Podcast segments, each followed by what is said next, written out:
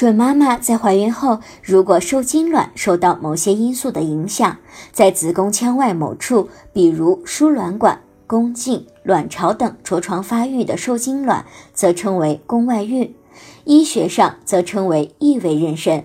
那么，哪些人容易患上宫外孕呢？一、曾经有过宫外孕病史的女性，再次发生宫外孕的概率比较高。二、频繁的做人流手术的女性。这类女性很容易使子宫内部受到伤害，从而导致受精卵不易在子宫内着床。